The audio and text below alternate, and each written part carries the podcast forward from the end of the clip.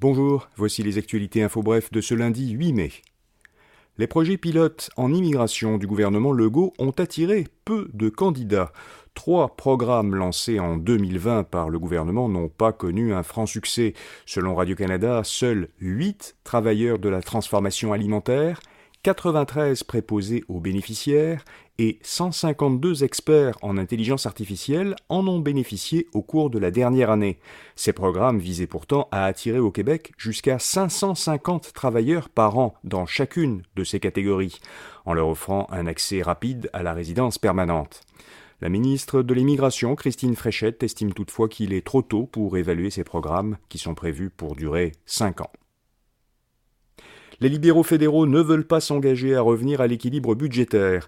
Lors de leur congrès national cette fin de semaine, les délégués du Parti libéral du Canada ont rejeté une résolution proposée par l'aile québécoise du parti réclamant un plan de retour à l'équilibre budgétaire pour la prochaine campagne fédérale.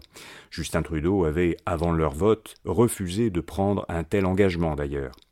Réaction du lieutenant québécois du Parti conservateur du Canada, Pierre-Paul Huss.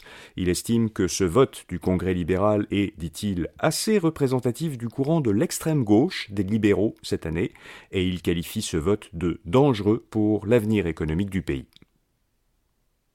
près d'un Québécois sur deux a vu ou subi du harcèlement sexuel au travail.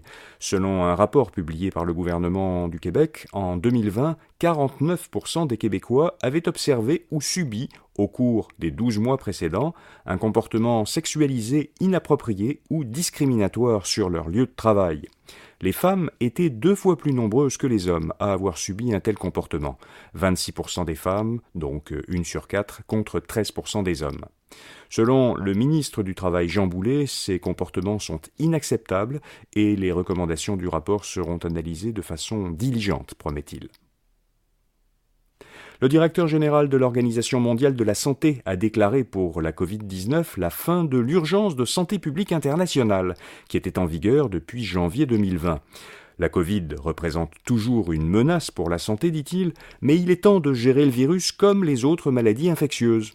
Alors les raisons de cette décision de l'OMS sont que depuis plus d'un an, la pandémie suit une tendance à la baisse, l'immunité de la population augmente grâce à la vaccination et aux infections, la mortalité qui est due à la Covid-19 diminue, et puis la pression qu'exerce la maladie sur les systèmes de santé s'atténue. Enfin, il y aurait deux fois plus de belugas qu'on le pensait. Les experts estiment désormais qu'il y aurait environ 1850 belugas dans le Saint-Laurent. La précédente évaluation, réalisée en 2013, faisait plutôt état de 880 individus. Cela ne veut pas dire que leur population a augmenté, a expliqué au devoir la spécialiste des cétacés au ministère fédéral des pêches et des océans, Véronique Lesage. Ce sont plutôt les méthodes d'analyse pour estimer la taille de leur population qui se sont améliorées.